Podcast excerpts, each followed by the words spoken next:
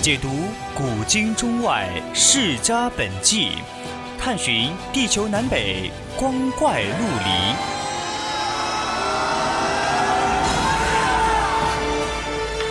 拨开历史迷雾，挖掘未解之谜。大千探奇，秘境追踪，VOC 广播电台百科探秘，为你展现神秘莫测的宇宙进程。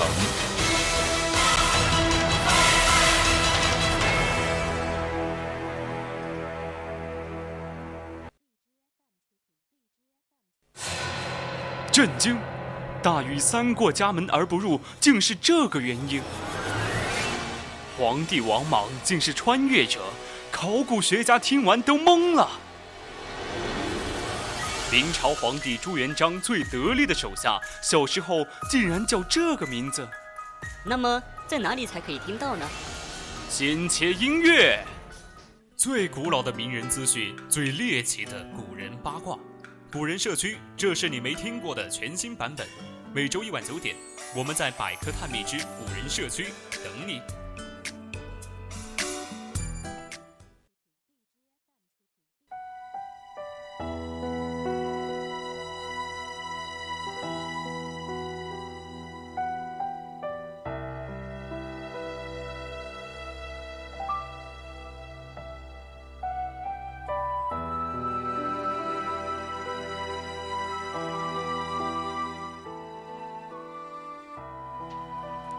青春调频与您共享，亲爱的听众朋友们，晚上好！您现在收听到的是 FM 一零四川宜宾学院校园之声 VOC 广播电台，我是主播任一航。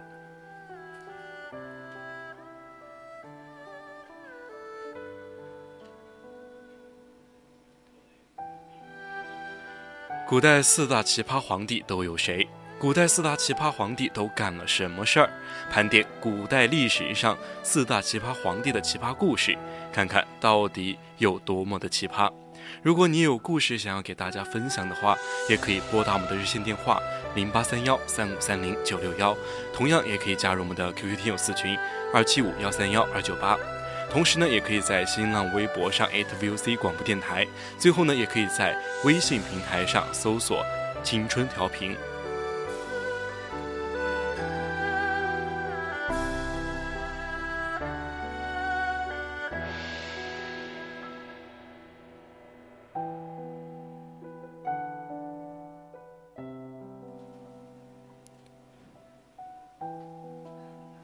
古代四葩奇葩皇帝之一，灭自己三族的皇帝汉武帝。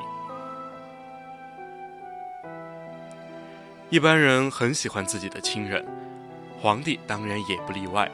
古人道：“一人得道，鸡犬升天。”当年，刘彻凭借着“金屋藏娇”一句话，无意中教好了长公主，从此一步登天，被册立为太子。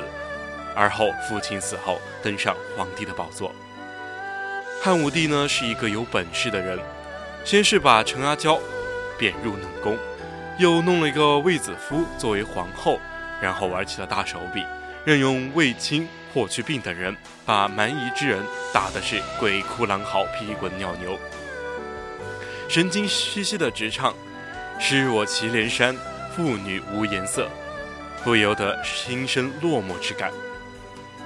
征和二年，巫蛊之祸乃是汉武帝末年皇室内部发生的重大政治事件。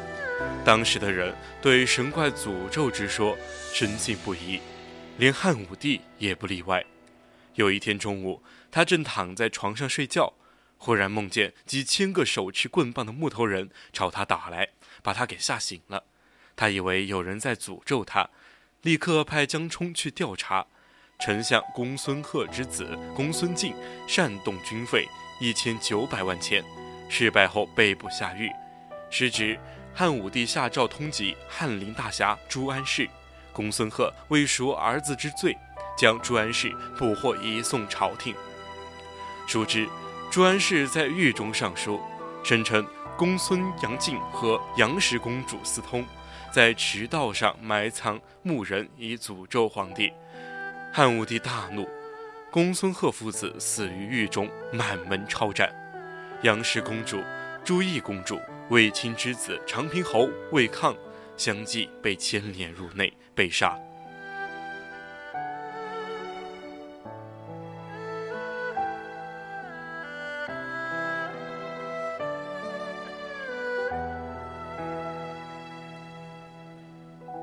江充随后率领了胡人的巫师，到各处绝地来寻找木头人，并逮捕了那些用巫术害人的人。江充一直搜查到魏皇后和太子刘据的住室，把事先准备好的木头人拿出来陷害太子。此时汉武帝在甘泉宫养病，不在长安。政和二年，也就是公元前九十一年七月。太子派人假冒使者捕获江充等人，把江充给杀了。苏文逃到了汉武帝处，向汉武帝控诉太子。汉武帝开始并不相信此说，派使者召太子，但使者不不敢到太子那里，回报武帝说太子翻译成欲斩臣臣逃归。汉武帝大怒，下令丞相率兵平乱。太子带人离去。将长安四市的市民约数万人强行武装起来，到长乐宫西门外，正好遇到了丞相率领的队伍，与丞相的队伍激战五日，死者数万人。长安城有流言说太子谋反，所以人们不敢依附皇太子，而丞相一边的兵力却不断的在加强，最终太子失孤，力弱而兵败。唯有逃离长安。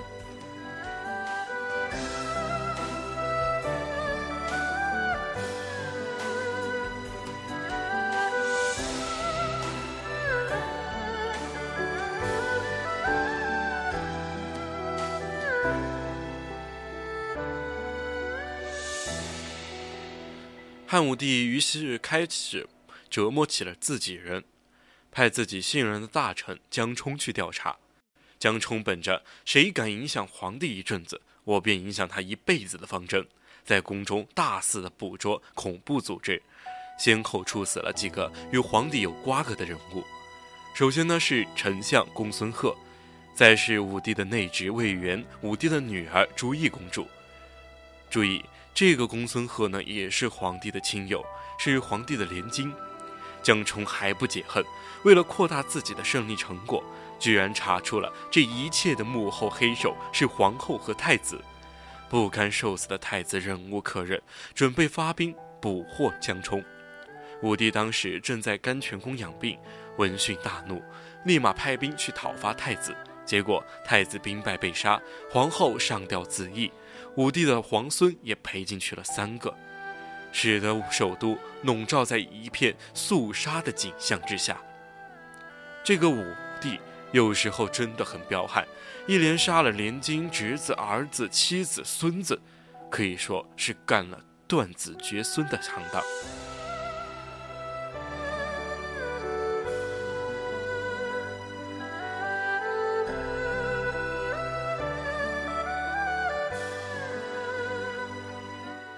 古代奇葩皇帝之二，立个白痴当太子的司马炎。司马炎呢是一个大帅哥，继位后凭借着祖宗遗留下来的丰厚家业，指点江山，激扬文字，在皇宫发了几条进兵的诏书后，吴主孙皓便自负而降，统一大业就这么顺利的完成了。晋武帝一看，原来做皇帝这么容易，就高兴坏了，天天在皇宫里和自己的女人搞文艺节目。当然，皇帝如此，整个社会立刻奢靡起来。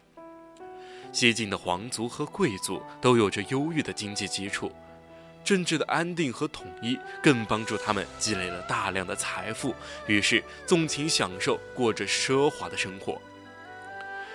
晋武帝领先做了荒淫奢侈的表率，《晋书·胡贵宾传》称，晋武多内宠，平武后复纳吴王孙皓宫人数千，自掖庭宜将万人，而并宠者甚众。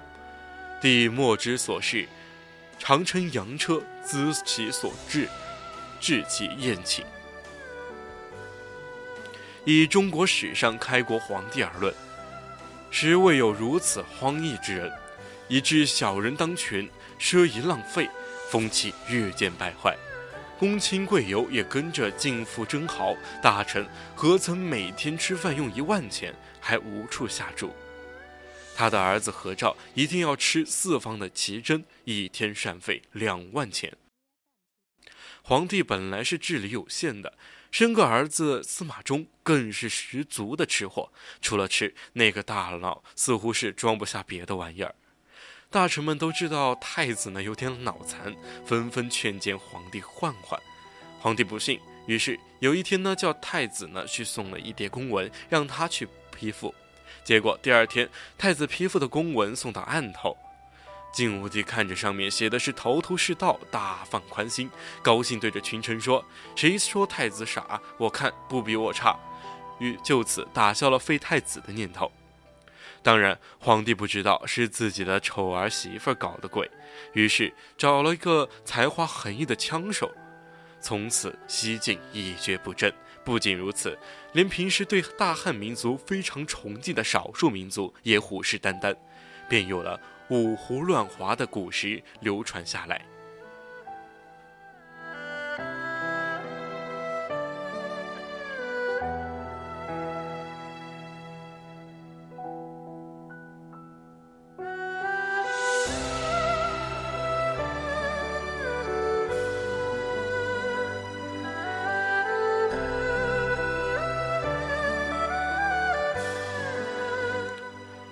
古代四大奇葩皇帝之三，非人类的皇帝刘子业。刘子业是南朝宋的前废帝，这小子最大的特点就是不如禽兽。注意，不是禽兽不如。当皇帝的时候才十六岁，可当登基就很彪。他在老爹的灵柩前接受传国玉玺时，表现得非常镇定，不但毫无悲戚之色，甚至差一点就要眉开眼笑了。一个连父亲死了都无动于衷，甚至兴高采烈的人，你说能不让人害怕吗？继位后，短短一年时间，做了两件大事：一是赢，二是杀。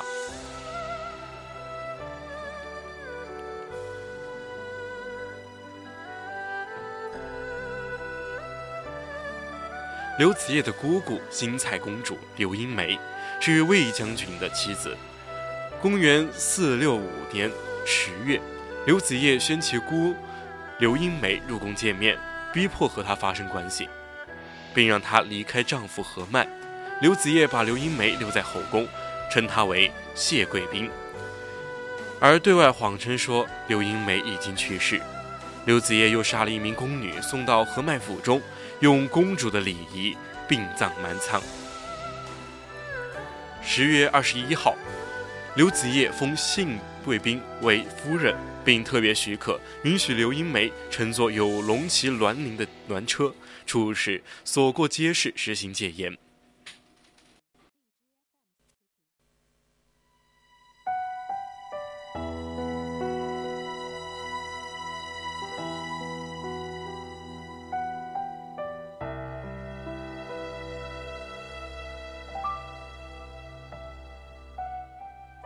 古代四大奇葩皇帝之四，喜欢享受的皇帝陈叔宝。陈后主是陈朝的最后一个皇帝，也是当之无愧的亡国之君。为了不辱没“亡国之君”这个名号，陈后主也想利用自己的文学天赋疯狂了一把。为了体现自己的诗词功底，宰相江总、尚书孔范这样的文学老年一定是要陪坐的。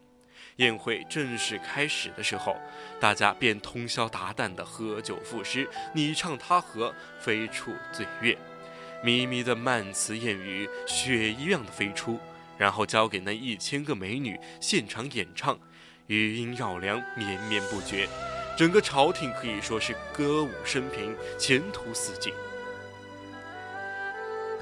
不过，没有忧虑的陈后主却没有想到，虎视眈眈的隋文帝却杀了过来。两个月后，隋军攻入建康，陈后主和自己的两个美人被人从井里捞出，终于做了阶下之囚。纵观上述几位皇帝的奇葩人生，难道他们不是很特别的皇帝吗？真的是幽默无极限啊！时间过得很快呢，现在已经是北京时间的二十一点十七分，今天的古人社区也已经接近尾声了，我们下期再见。